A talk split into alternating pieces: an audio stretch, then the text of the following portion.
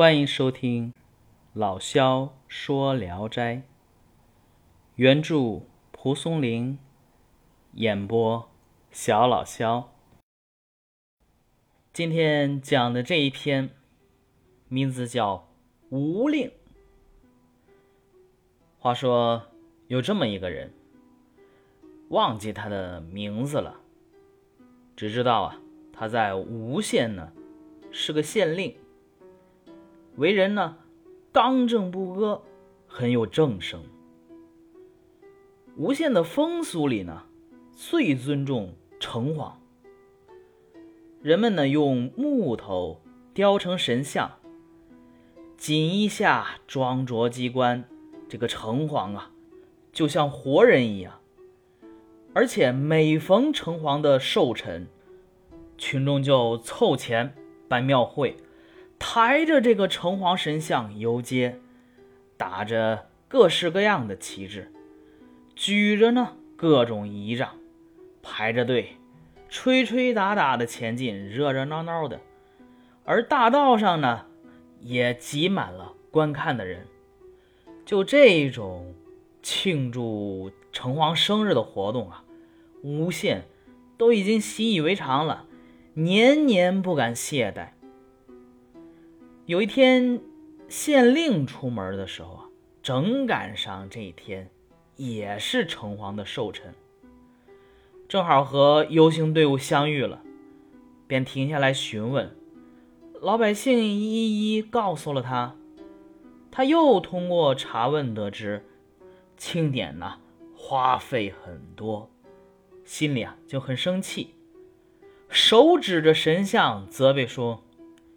城隍实际上是一城之主，如果他昏庸无知、毫无灵验，那么就是一个糊涂鬼，不值得供奉；如果他有灵验，那么就应该爱惜物力，怎么可以像现在这样浪费这么多钱？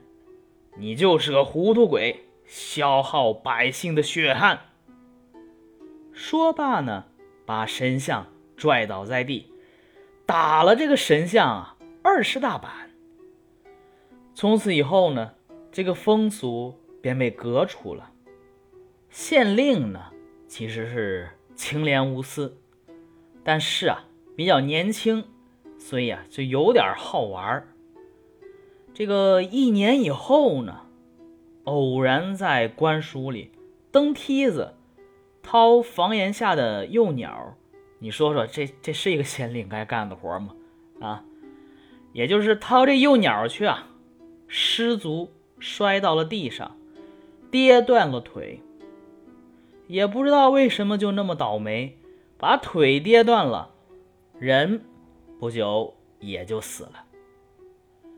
死了以后呢，人们就听见啊，城隍庙里县令生气的大声宣叫。好像在与这个神呐争吵，吵了好几天都没有停啊。无县的人呢不忘心灵的好处，大家一起祷告调解，心说您就不要和这个城隍置气了，我们啊另外给您建一座庙，用来祭祀您。就这样，吵声才平息了。这个新建的庙呢？也叫城隍庙，每逢春秋两季进行祭祀，对比原来的那个还要重视。而吴县呢，至今仍有两个城隍。好，这个故事完结了啊。在咱们古代的社会中啊，城隍一直是正统法定的神事。历代的王朝都将城隍列入祭祀，他不是那些什么呃野神呐、淫祀啊，人家是正统的神灵。但是啊，这里边的吴县令啊，呃不对，不能叫吴县令，他不姓吴，不知道他叫什么，只是说吴县的这个县令啊，他其实代表的是政权。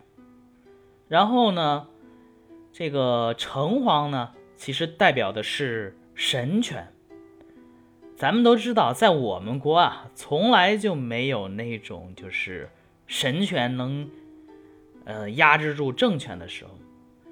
当神权与现实中的政权发生矛盾的时候，那打倒的肯定是神权。它不像西方啊，吴令中的吴令啊，之所以不满于给城隍祝寿，打了城隍的神像。有经济的原因，所谓无义之费，好民止高；更有政治的原因。为什么说有政治的原因呢？是因为这个吴令啊，在碾油通衢，在这个时候啊，城隍的祭祀啊，挡了他的道路，挫了他的威风。